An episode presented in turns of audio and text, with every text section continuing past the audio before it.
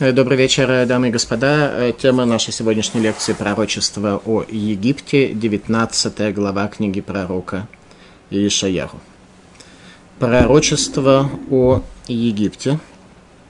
Вот Господь восседает на облаке легком и приходит в Египет, и дрогнут перед ним идолы Египта, и сердце Египта замрет в нем – Пророчество о Египте начинается теми же словами «Маса Мицраим», «Ноша Египта», ибо для пророка, несмотря на то, что у нас есть определенные претензии к египетской монархии, у нас в смысле еврейского народа, тем не менее пророк э, начинает эту главу словами «Маса Мицраим», «Ноша Египта», некая тяжесть, э, что по сути можно перевести еще и «плач», «плач о Египте», ибо еврейские качества предполагают, что мы не радуемся падению нашего врага, как об этом сказано в наших книгах, которые выстраивают наше мировоззрение с тем, чтобы наши качества были сопоставимы с качествами наших отцов. Ноша Египта. Еще раз, о чем идет речь? Ноша Египта, вот Господь восседает на облаке легком и приходит в Египет. Созидательные сотрудники управления антирелигиозной пропаганды СССР использовали для осмеяния идею Бога, передвигающегося на легком транспортном облаке. Им это казалось смешным, однако древним египтянам, имевшим, в отличие от советских сотрудников управления пропаганды, духовную практику, смешным это пророчество пророка Иешаяху совсем не казалось. Зогар говорит об этом следующее. «Велев дилгон намес кедунаг мираги имуна». «И сердце их, то есть египтян, размякло, как воск от этой веры». То есть идея Бога, передвигающегося на быстроходном легком транспортном облаке, привело к тому, что сердца у египтян слегка растаяли. Раши. Рухева аль-Авакаль, Всевышний перемещается на легком облаке. Что это означает, что из этого можно выучить? Раши не поднимает вопросы антирелигиозной пропаганды в СССР, поскольку он жил э, за 900 лет э, до того времени, и его мало интересовало, что вероотступники скажут по поводу этого стиха. Раши больше интересовало передать нам суть того знания, который пророк – нам оставил, что мы из этого можем выучить для себя. Поэтому Раши говорит так, что означает, что Всевышний находится в сокрытии легкого облака в условиях движения. Мегерали шло гзерат дворо, лифроми мицраем.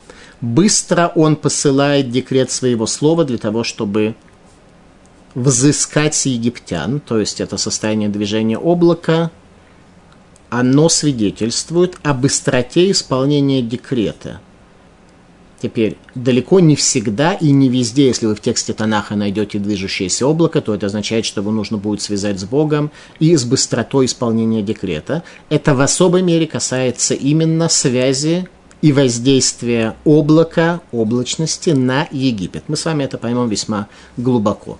Каковы взаимоотношения египтян с облаками и отношения египтян к облачности и дождю. Венау элиле Мицрами Панавы начали двигаться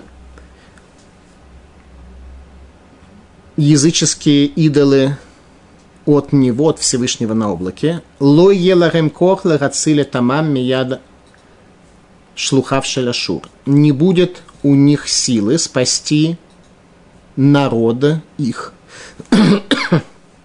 у египетских идолов не будет силы спасти народ от посланцев Ассирии.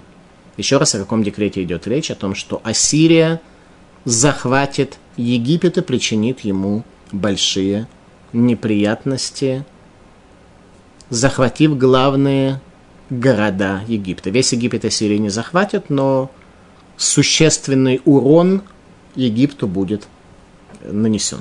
Ноша Египта, как мы видим с вами дальше из текста, пророчество – об экономическом кризисе в Египте в сфере сельского хозяйства, рыболовной и легкой промышленности, всплеске безработицы, что завершится гражданской войной, ассирийским нашествием и завоеванием почти всей страны, во всяком случае ее существенных частей.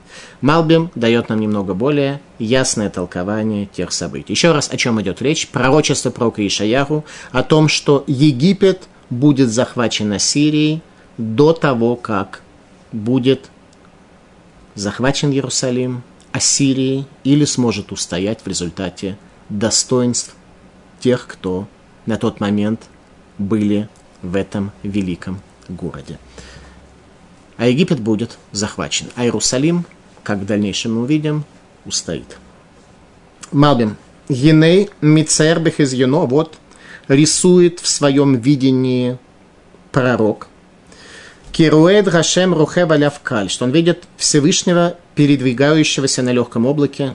Машалами Герут Гагалиха это указывает на быстрость движения. Увалы Мицраем, облако это движется в сторону Египта. Верейлилим Яну Мифанаф. И египетские идолы э, с содроганием уступают место этому облаку. Велевав Раум Ям Имас. И сердце народа растает. Ветаам Гациюразей. Смысл того, что в этом пророческом видении говорится. Кирамицраем Беямим Хакадмуним Хайов Димле Нагар Что египтяне служили в те дни – реке Нил. Это было главное их э, божество. И далеко не только потому, что это был источник пищи для них, когда Нил разливался и увлажнял им, соответственно, почву, на которой они что-то выращивали. Они были большими колдунами, большими идолопоклонниками. Очень много в этом поняли. Нил действительно обладал определенной властью, имел эти силы скрытые, которые смогли египтяне сделать для себя достоянием. Умейхасим ло элакут, и они Нилу приписывают божество, определенные божественные свойства. Бецеруф етер лилихем. Конечно же, с добавлением других идолов. Другие идолы тоже имели определенное значение для египтян, но не такое существенное. Вераюм мавгилим, кирейлилим гем гамуним эдра ананим мево барцам и египтяне были испуганы, потому что идолы обеспечивали недопуск облаков в их землю. То есть идолы были таким образом отрегулированы, чтобы облака не проникали на территорию Египта.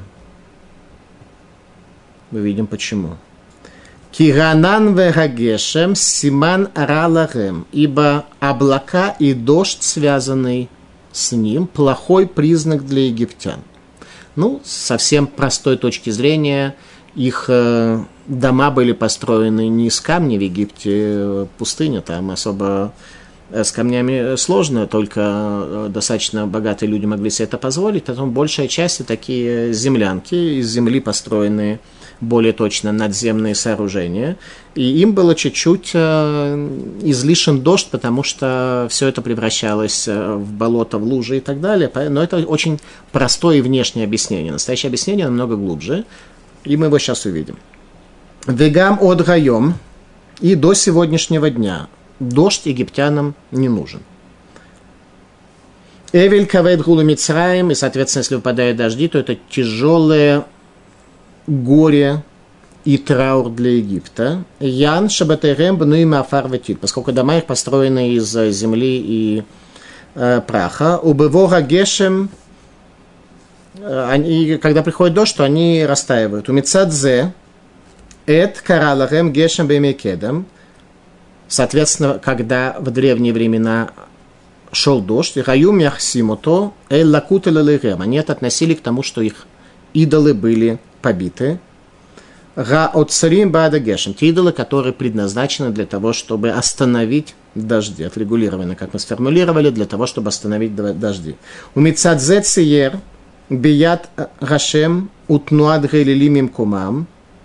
И поэтому пророк описывает движение Всевышнего на облаке и падение идолов с их мест.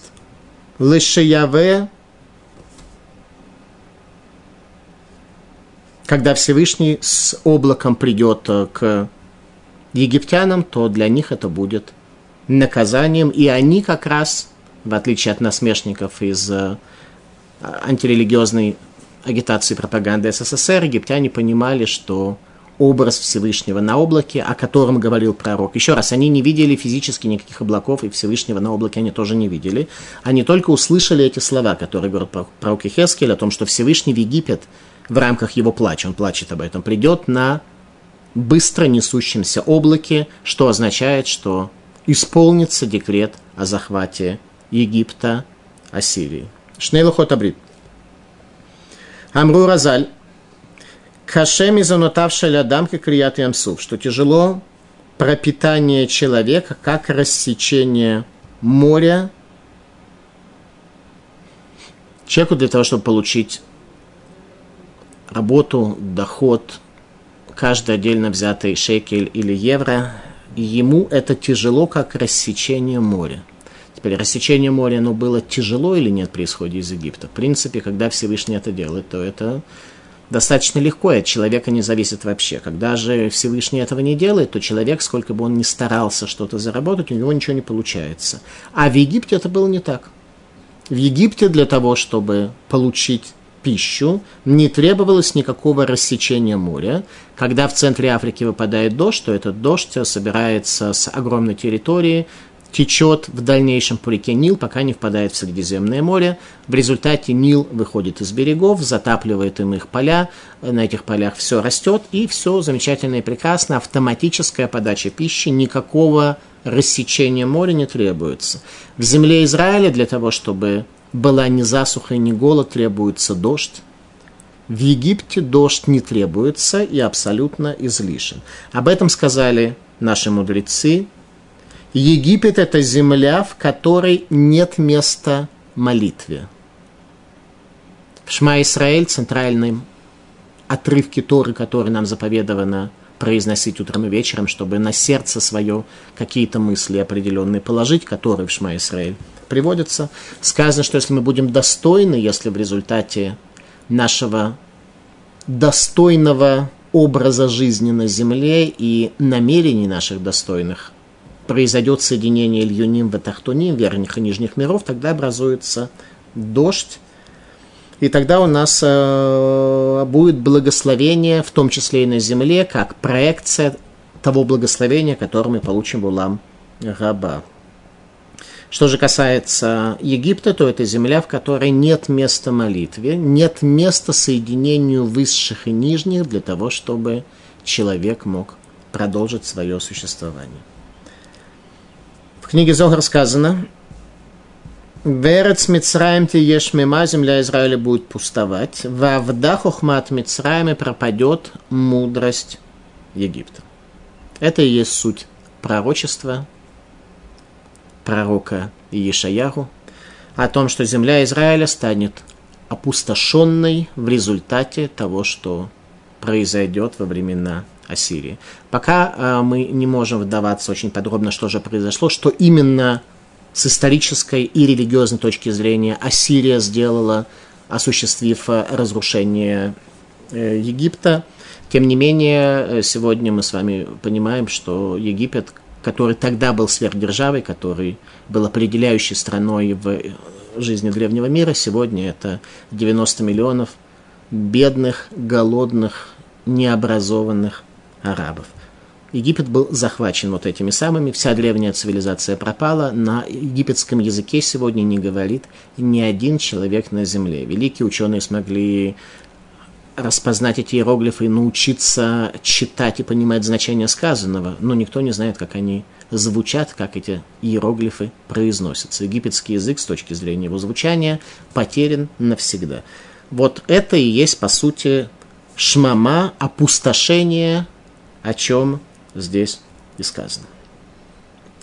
Мидраш Танхума. В истории Египта однажды уже раскрылся образ Всевышнего, восседающего на легком облаке, что привело к существенным последствиям в их истории. Однажды Всевышний на облаке уже прилетел, поэтому теперь, когда египтяне услышали, что пророк Ишаягу об этом говорит, то они были совершенно не развеселены этим образом Бога, едущего на быстроходном транспортном облаке. А именно, что была за история? Произошло это при исходе из Египта. Мидраш Танхума нам передал эту информацию, которую сохранил еврейский народ с тех времен. Раха Акодыш Баругу, Шелора я парору цели канес бея. Видел Всевышний, что египетский фараон не так уж стремился вступить в море для того, чтобы преследовать еврейский народ. Очень хотел, но чуть-чуть было страшновато. Маса Акодыш Баругу, что сделал Всевышний благословлен? Он Рахав аль-Авкаль. Тогда он ехал на легком облаке, Веравхола Сусия, и превратил его в лошадку женского пола, Ваамадлифне Сусей Хайлутав. И он стоял перед, э, эта лошадка встала перед лошадьми его армии. Вараю Расусим Рацим Ахарей Расусия, и лошади все эти ломанулись за этой лошадкой. Веракодыш Барагу Ярад Ям Варасусим Ахарабы. Всевышний спустился в глубины моря, и лошади за ним. То есть Всевышний каким-то определенным образом повлиял на гибель армии египетского фараона в рассеченном Красном море, тогда, когда было задействовано для этого легкое транспортное облако, как мы это сформулировали. Соответственно, египтянам было не до шуток, когда речь шла про облака, ибо еще раз все их идолы были отрегулированы на то, чтобы облака в страну не пускать. Продолжим ознакомление с этой книгой. Итак, еще раз сначала пророчество о Египте, ноша Египта. Вот Господь восседает на облаке легком и приходит в Египет. И дрогнул перед ним и дрогнут перед ним идолы Египта, и сердце Египта замрет в нем. И, и буду я подстрекать египтян против египтян, и будут они воевать брат с братом своим и друг с другом своим, город с городом, царство с царством. Гражданская война в Египте в результате всех этих событий. Внутренний конфликт и гражданская война. Рамаз на книгу Зор, комментарий на книгу Зор. Верейнян бекицур, Шамицраем Гатохтунан и Хезет Бамухим Декатнут Дезеранпин. И объяснение краткое. Комментарий на Зора решил нам помочь понять суть происходящих здесь процессов с изменениями в Египте, с превращением в Шмама. И достаточно на сжатом языке Кабалы говорит «Вереньян бекицур» и объяснение краткое, но сущностное. Именно это здесь и произойдет. Это есть архетип опустошения, а именно не только в Египте, любого опустошения, в том числе отдельно взятых индивидуумов. Шамицраем это хтуна, что Нижний Египет охвачен мозгами мелкого мышления зейранпин низкой формы человека. Только ты охвачен мухин декатнус мозгами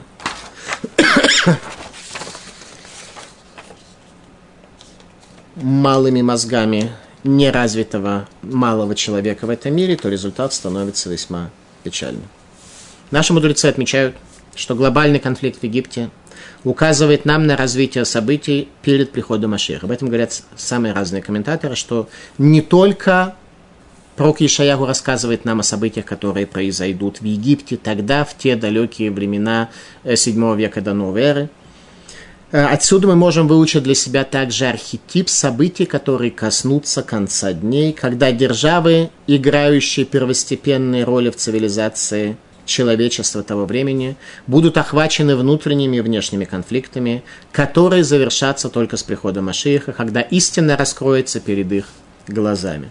Так произошло с Египтом, когда они увидели руку Всевышнего возле стен Иерусалима, о чем мы увидим с вами чуть позже. Что это за рука Всевышнего, которую египтяне увидели, и почему возле стен Иерусалима? Они были туристами, которые вокруг стен Иерусалима болтались, или была для этого какая-то другая причина? Сейчас увидим.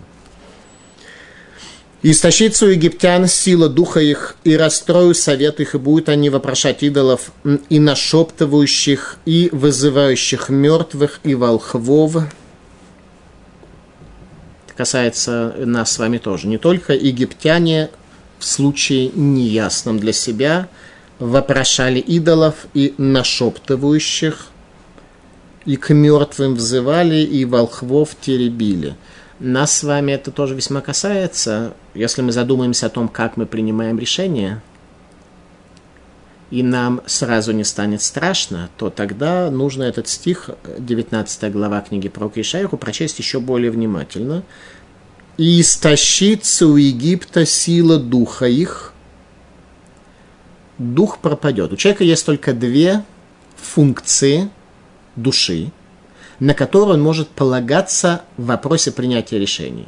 Это чистое мышление, которое не загрязнено его личными пристрастиями, и чистое, чистые желания души, которые не загрязнены тем же самым. Э, в случае, если у человека все это не работает, и все внутренние механизмы истинного и правильного принятия решения заржавели, прогнили, покрыты, покрыты проказой, и человек абсолютно о них не имеет никакого представления, то в такой ситуации достаточно плохо, и не остается у человека других вариантов, кроме как следовать за волхвами и вопрошать мертвых. Еще раз, что стих говорит. «И истощится у египтян сила духа их, и расстрою совет их». Что такое совет? принять решение. Совет. Очень часто нам необходимо какое-то решение принять по какому-то вопросу. И мы каким-то образом это делаем. И, наверное, у большинства людей в основном это работает. Вопрос, как работает и насколько работает, и выводит ли это из пустыни, из шмамы, из опустошения. Может быть, это дает возможность правильное решение, которым мы к, которому мы можем прийти. Может быть, это дает возможность в пустыне как-то продержаться, не умереть от засухи в пустыне, да. Но выводит ли это из пустыни? Это есть вопрос. «И истощится у египтян сила духа их, и расстрою совет их, и будут они вопрошать идолов».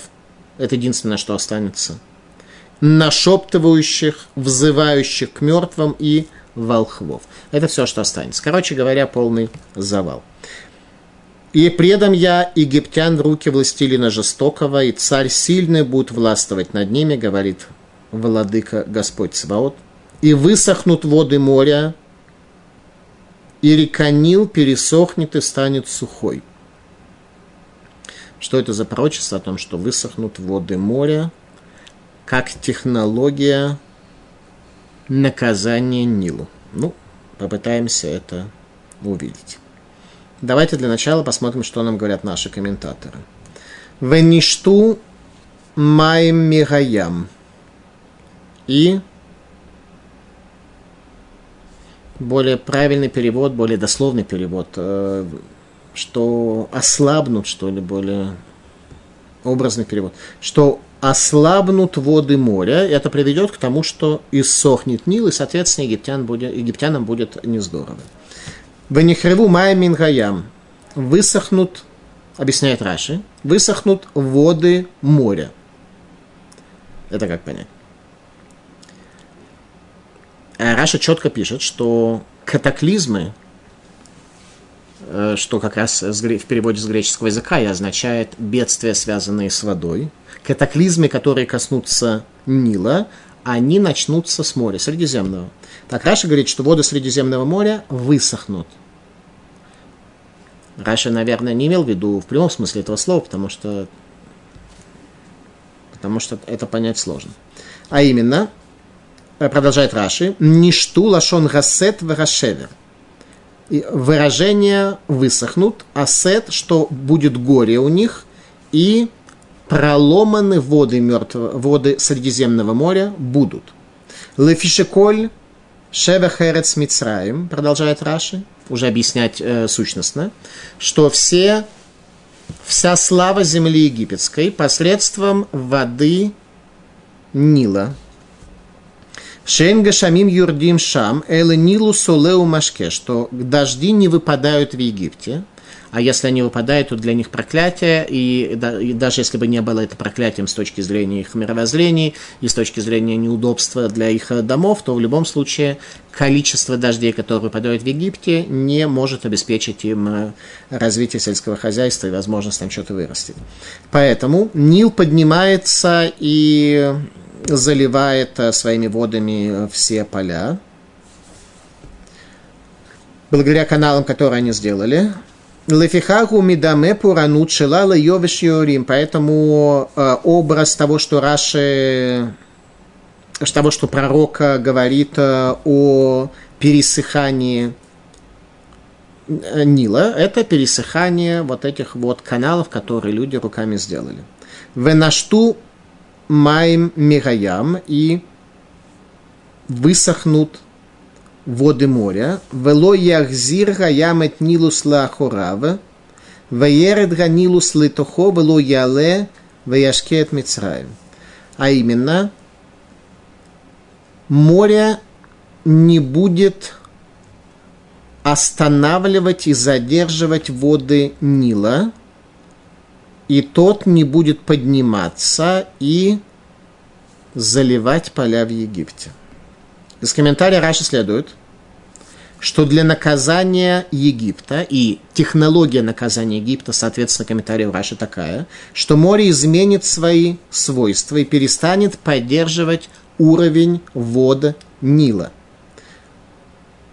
То есть э, река Нил так или иначе не спадает э, мгновенно, не протекает мгновенно, потому что море э, обладает определенным давлением. В результате этот, эту реку она немножко сдерживает. Если вдруг море пропадет, то вся эта река мгновенно спустится в море, и в результате не сможет разлиться, ее уровень не поднимется и так далее. Раши говорит, что пророчество связано с наказанием мира, то, что море перестанет держать уровень воды в этой реке. То есть море является своего рода плотиной, и этот принцип будет нарушен тогда, когда Всевышний захочет, передвигаясь на быстром транспортном облаке, наказать египтян. Поэтому египтянам было не смешно.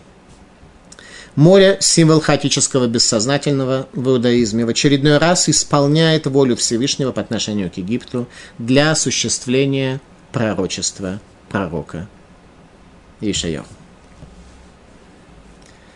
Что произойдет в результате этих процессов, когда море перестанет поддерживать уровень реки Нил? И загниют реки, истощатся и пересохнут каналы Египта, тростник и камыш завянут, обнажатся поля при реке, берега реки и все посеяно у реки засохнет, будет развеяно и не станет его. И воскорбят рыбаки, и горевать будут все, кто закидывал уду в реку и забрасывающие невод воды будут несчастны, и просрамлены будут чесальщики льна и ткачи полотен белых, и будут разрушены основы запруд его, и все, которые работают на запрудах, будут в унынии. Все будут в унынии. Э, Раши, что значит всех так вот будет в унынии, все перестанет работать. Э, Раши говорит следующее, из них все будет Э, высыхать и гнить и так далее. Кшерама митматим, ратид никарберем, выносим рефеш бенезнахим. Когда вода пропадает, то э, тит, э, земля э, и все, что находится на, на дне реки, оно все начнет э, смердеть, и все это перестанет работать. Равдак отмечает, что без реки не было бы поселения в Египте, поэтому наказание реки означает для них смерть. Ноша Египта, пророчество об экономическом кризисе в Египте в сфере сельского хозяйства, рыболовной и легкой промышленности, всплески безработицы, как следствие этого, что чесальщики льна э, потеряют свою работу, и рыбаки, и забрасывающие невод, и работающие по укреплению канала, и Э, муниципальные сотрудники и так далее, и так далее, все окажутся э, в состоянии безработицы, что завершится гражданской войной, ассирийским нашествием и завоеванием почти всей страны. Это суть пророчества пророка Ишаяру, плачу Египте, пророчество Египта. Продолжаем дальше, 11 стих. Ведь глупцы Цона, мудрейшие советники фараона, глупцы, которые являются правителями Цона, они считаются мудрейшими советниками фараона, дают совет бессмысленный.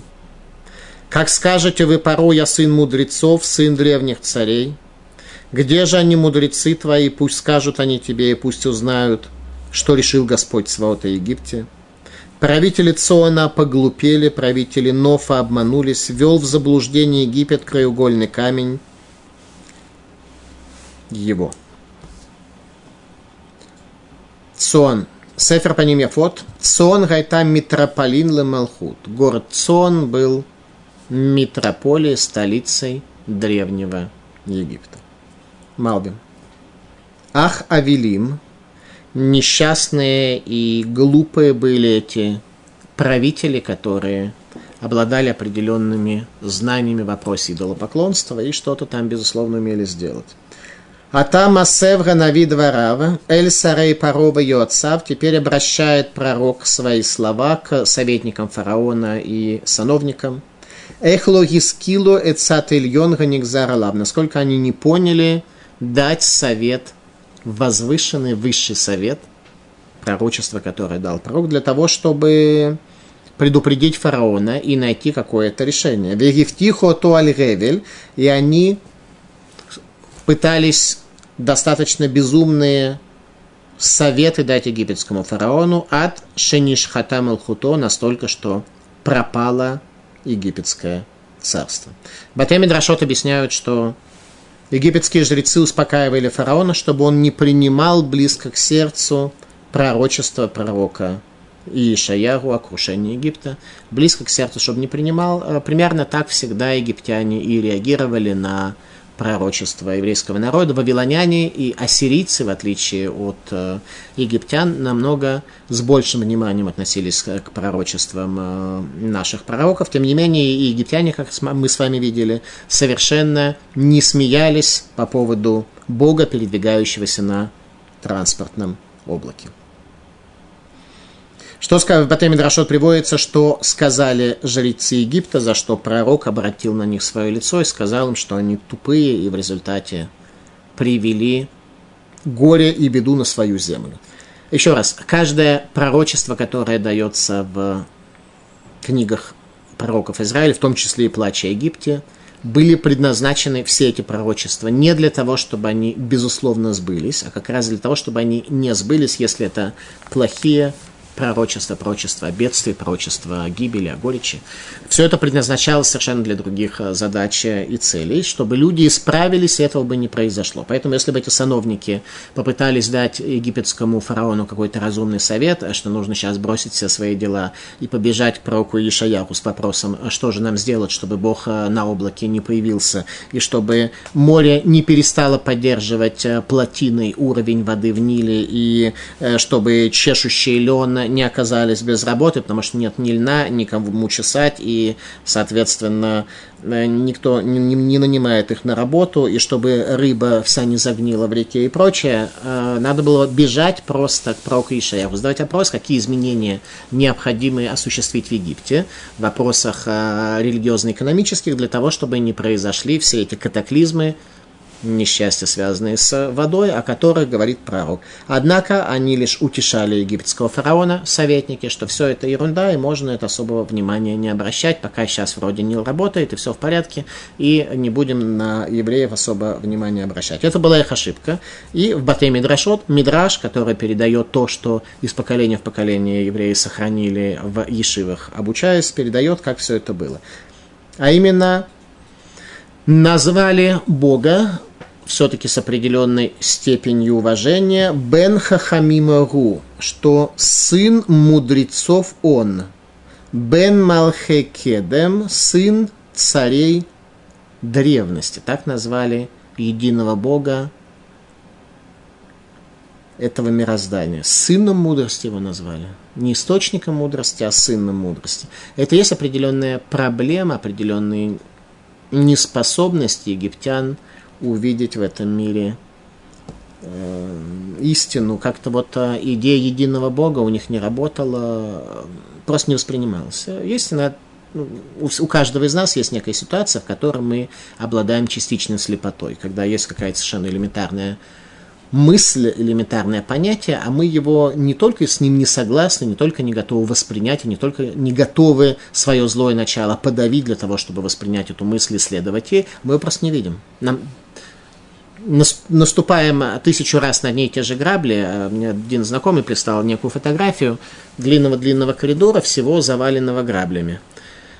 Это наша жизнь, по большому счету. Мы идем и наступаем все на те же грабли. Если обладаем качеством частичной слепоты по отношению к тому типу грабель, на который мы охотно наступаем. Так вот, именно это происходит у египтян. Они как-то умудряются все время Бога Израиля не понять. Это был первый лозунг египетского фараона, когда еврейский народ был в Египте, что кто Бог, я Бога не знаю, и Израиль не отпущу, не отпущу, тогда уже они узнали, кто это Бог, поэтому сейчас они говорят «Бен Хахамимгу бен Малхекедем», он сын мудрецов, сын царей прежних. Бог, сотворивший мироздание, сын царей прежних. Только даже сказать было бы нельзя, если бы Батей Мидрашот это нам не привел. Боташа Амар Лахамакодыш Бару. В тот час говорит им Всевышний. Мишмей Маром с высоты небес. Шотим шебеоламатем. Вы сановники волхвы. Помните, здесь было написано, кто они такие? Это те, кому мы обращаемся, когда теряем духовную практику. И сказано здесь так и истощится у египтян силы духа их, и расстрою совет их, и будут они вопрошать идолов, нашептывающих, вызывающих мертвых и волхвов. Вот это есть те самые сановники, которые тогда были в Египте. А актуальность Танаха заключается в том, что это актуально для каждого из нас в полной мере. То есть мы сегодня внутри себя имеем какие-то механизмы волхвов, советников, сановников, которые у нас более-менее работающие, то есть некие механизмы, которыми мы умеем внутри своей психики оперировать э, для достижения каких-то целей выживания в условиях пустыни. И выживание это помогает, они работают, у каждого есть свои некие защитные функциональные операторы, которыми человек умеет э, управлять, но, как мы уже говорили, к счастью, они не приводят, из пустыни не выводят. Так вот, Всевышний к ним обращается и говорит, «Шотим шабуулам, наиглупейшие в мире вы, Каратам от смехем хахамим. Вы себя назвали мудрецами. Вели каратам бен хахамим. А меня назвали сыном мудрецов. Как то сказано в 19 главе книги про Ишаягу, в нашей главе. Ахавилим сарейцон хахмей йоцей паро. Насколько же отупевшие мудрецы Цона, мудрецы, советники фараона – Эйх Томруэль Паро бен Хахамимани, как вы могли сказать фараону, что сын мудрых я, бен Малхе Кедем, сын царей прежних. Аре ниме абет хохматхем, я устраняю вашу мудрость, вет бинатхем и ваше понимание, как то сказано, авдах хахамав, убинат навунав тистатер, что пропала мудрость мудрецов Египта, и постижение разумных из них будет сокрыто. Малбим об исполнении пророчества о гражданской войне, которая произойдет в Египте в результате всех этих экономических и прочих трудностей. Вегеней Цуан Шеруга Ира Танес. Вот Цон – это город, который позже стал называться в римский период Танес, и так название этого города сохранилось до нашего времени. Ганодат Бесифрей Корота Тим, который известно в книгах историков. Лемицраем Гдума, это известным как Древний Египет. Мишам Яца Тамид Шевет Мушлим, оттуда выходили всегда семейства правящих, хамулы, которые оказывали влияние первостепенного Египта, они были в основном оттуда. Малахим, Васарим, цари и министры в для всей земли египетской. Убед Гаги. И в это время Ериму Рош Сарейнов. В то время, в рамках гражданской войны, как гражданская война осуществлялась, подняли э, головы министры Нофа, то, что называется Мемфис. То есть город Мемфис, который был в состоянии вторичным, скажем, во время древней истории Египта, он поднял свою голову, его выходцы оттуда, министр оттуда, и поняли, что надо чуть-чуть осуществить передел власти. У Мардуберу Шейрем, Сарейцон. И в первую очередь они стали э, восставать против министров из Цона. У Мишам Яцагара Верамевуха, и оттуда вышло зло и бардак лехалек этерец Мицраем Лекзарим, разделить землю Израиля на зоны, Шнеймасар, Несим Луматам, 12 начальников каждых зон. Короче говоря, начинаются всевозможные проблемы и политического, и военного характера в Египте. Тоже в результате экономических проблем.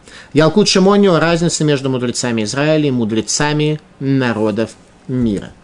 Нуалу Сарайцон – глуповатые мудрецы Цона.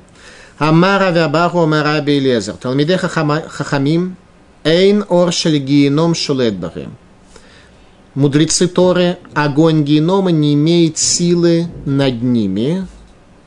Огонь генома не может сжечь мудреца Торы. Талмит Хахам, Шеколь Гуфан Эш, мудрец Торы, все его тело становится огнем, в том смысле, что из четырех составляющих материи, материя, э, форма огня, она превуалирует у мудреца Торы. Из воды, праха, огня и духа огонь превуалирует в телесности мудреца Торы. Тана Даби Раби Ишмаэль учили в доме Раби Ишмоэля. Банай им пага бехамину вальзе машхеху лубейта мидраш. Сын мой, сыновья мои, если касаются вас этот мерзостный, имеется в виду злое начало, которое находится в человеке, затяни его в дом учения. Им эвенгу, если камень он, если твое злое начало сильно как камень, намор, он превратится в воду, растает. Им барзельгу, если это железо, если злое начало у тебя обладает качеством железа, столь сильное, как железо, митпоцец, то взорвется он шенемар, гало, кодиврей каэш, укепатиши поцец, разве слово мое не как огонь и не как молоток и фуцецела, которая разобьет скалу. А другими словами, если действительно прийти к мудрости посредством того, что ты свое злое начало приводишь в дом учения и стремишься к истине, то тогда главное свойство в твоем теле будет огонь, и тогда это не коснется тогда злое начало, э, тогда геном не может э, коснуться тебя, он не может причинить тебе смерть, он не может сжечь тебя. В случае, если ты остаешься мудрецом Египта, земля и вода, это две нижние формы материи, то, то не здорово все это будет. Об этом Рамаза и сказал в своем комментарии на Зогар. Вереньян бекицур, кратко можно сказать, что Мицраем Гатахтуна, Нижний Мицраем, Нижний Египет, Нехеза держится, существует Бмухим декатнус дезеранпин, мышлению, мозгами малости образа человека, уровня человека, дезерампин, нижнего человека на земле. Зор о причине сбоя, видение египетских волхвов. Димрун микре гу. Скажут они, что случайность это. То есть на любое событие, которое произойдет в мире, даже после предварительного предупреждения о том, что от Бога это, египетское мировоззрение, египетское свойство воззрения на мир должно предположить, что на самом деле все это случайность, и случайность это исключительно не от Бога, а от э, чего бы там было, ни было угодно. Малвим говорит, на Луса Райцон поглупели мудрецы Цона, Кирасехель умеет бегуф, и царикший есехель невдаль мингагуф. Ибо интеллект заключен в теле, и необходимо, чтобы он был освобожден и отделен от тела. Мудрость, которая приводит человека Тора, приводит к тому, что его интеллект становится освобожден, отделен от его телесности, от его пристрастия, от его интересов, от его эго. У египтян так не было. Они были большие мудрецы, однако не было у них освобождения от э, телесности. Господь влил в них дух превратный, и вели они в заблуждение Египет во всех действиях его, подобно тому, как блуждает пьяный в блевотине своей. это мудрецы Египта, что Всевышний влил в них дух превратный, они ввели в заблуждение Египет как пьяный. Ликутей Лахот объясняет нам концепцию опьянения. Кираяин, шемиви, шинави демьон. Вино приводит ко сну и к э, образованию фантазий. Гешбо шнейпхинот. Есть у него два аспекта. Эйлуши Миша Заке Леверер Хамидаме. Тот, кто удостаивается в трезвом состоянии привести к выбору фантазий от реальности, к отделению фантазии от реальности и понимает, что фантазия лишь застилает его видение и проедает его внутренние механизмы принятия решений и видения. Азгаяин бег душа. Тогда вино, которое он использует, оно бег душа в святости. Бепхинад берура мидаме в аспекте выяснения истины из иллюзорного. Шрубхинат яин гамисамех – это аспект вина, который радует.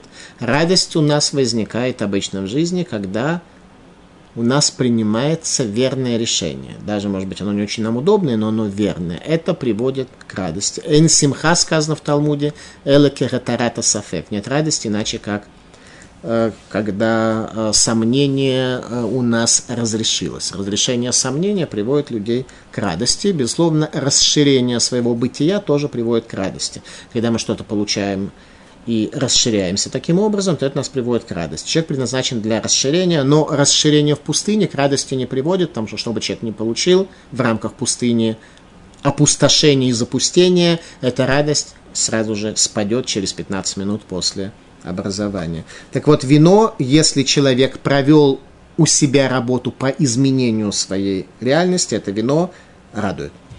Калиде берура мидаме, посредством выбора амидаме э, из истины из иллюзорного, зохин ле имуна, удостаиваются веры, истинной веры, когда вера построена на знании, на исправлении внутренних механизмов человека. А валькшейн гамидаме мивурар, но когда иллюзорное не выбрано, не удалено, и у человека совершенно ему самому непонятно, что внутри него происходит. А кто из нас вообще задумывался особенно над нашими внутренними механизмами, как мы живем? Пророк говорит, обращаемся к волхвам, к идолам, к вызывающим, к мертвым и к прочей ерунде. Шерушихрут мамаш – это полное опьянение, в котором пребывает человек. Бхинат яин рамишакер – вино, которое приводит к э, опьянению. И опьяненный человек, у которого мышление не развито и так далее, и так далее то это будет как пьяный, который в блевотине своей пребывает. Это именно то, что пророк и сказал здесь как блуждает пьяный в блевотине своей. Это образ великих мыслителей Египта, от которых не осталось никаких следствий. Сегодня в Египте живут совершенно другие народы, арабы, которые его захватили. А если вообще потомки древних Египтов, древних египтян, не в том смысле, что они сохранили какое-то знание. Они, безусловно, никакого знания не сохранили. Есть точка зрения, что копты, которые там в Египте проживают, они христиане. Они в определенной мере являются потомками тех древних египтян, но это очень слабо, это лишь догадка историков. Ну, просто им хочется, чтобы были у египтян потомки. Вот они коптов и придумали. Но в любом случае эти копты абсолютно ничего не знают из э, того. А мы э, единственный народ, самый преследуемый, мы таки, да, знаем, что наши пророки тогда о Египте говорили. Египтяне тогда не смеялись. Но, э, будучи в состоянии опьянения, когда их мышление не было исправлено, ничего хорошего не возникло. Продолжает пророк. И не смогут ничего сделать в Египте ни голова, ни хвост, ни пальмовая ветвь, ни тростник. В тот день египтяне будут подобны женщинам, и задрожат они, убоятся взмаха руки Господа Цваота, который он замахнется на них. А пророк не стал сильно объяснять, что имеется в виду состояние полной беззащитности египтян, когда никто не сможет сделать, и когда эмоционально они будут в состоянии сбоя. Он предложил им это лично испытать. Они испытали, и потом э, расскажут нам, э, как это все было. И будет земля Иуды ужасом для Египта. Каждый, кому напомнит о ней, задрожит из-за решения Господа Цвота, которое он вознамерился совершить против Египта. Возникает вопрос, почему земля Израиля, точнее Иудея, Израиль уже изгнан, изгнан царем Ассирии Санхиривом, тем самым царем Ассирии, который сейчас придет э, воевать против Египта.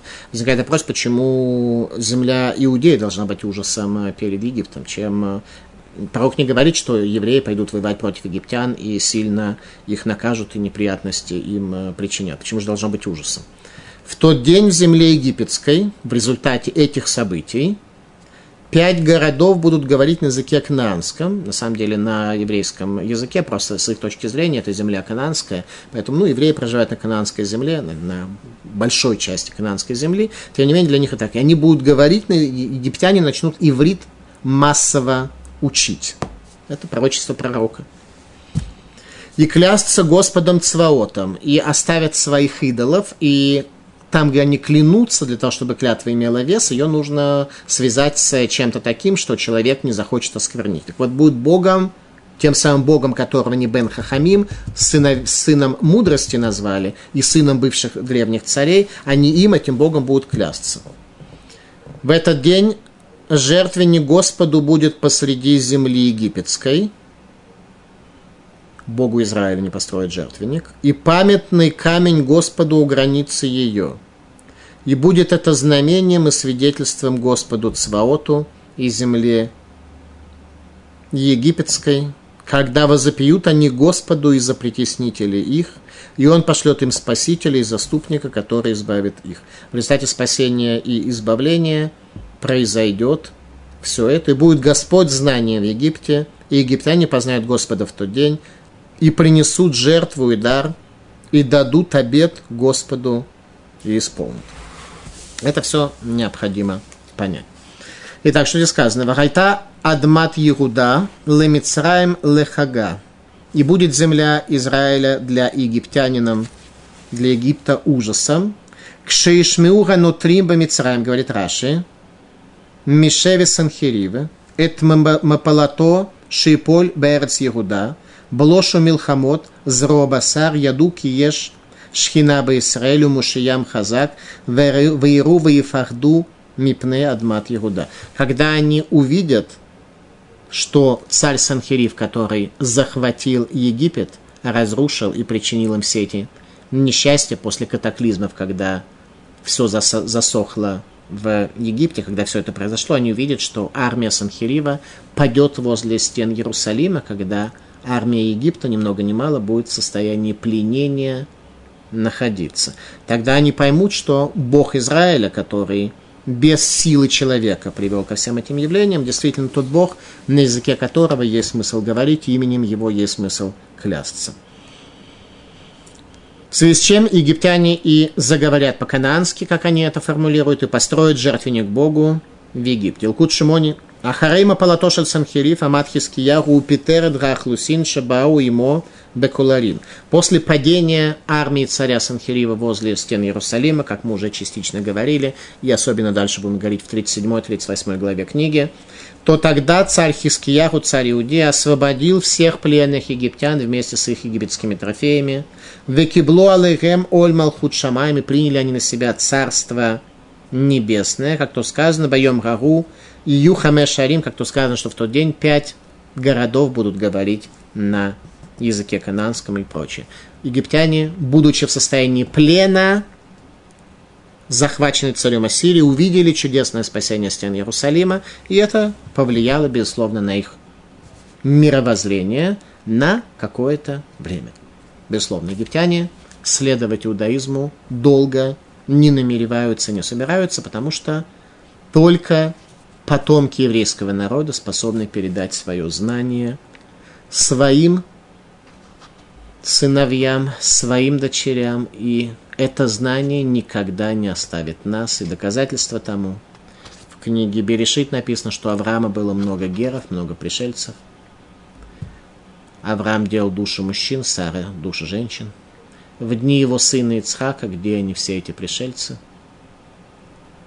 прошло поколение. Их дети сказали, что их родители умственно отсталые, что в этом нормальном мире начали иудаизм исповедовать. Это большая проблема для тех, кто присоединяется к нашему народу. Нужно действительно быть уверенным, что вы обладаете духовной практикой и духовными силами передать это знание вашим детям.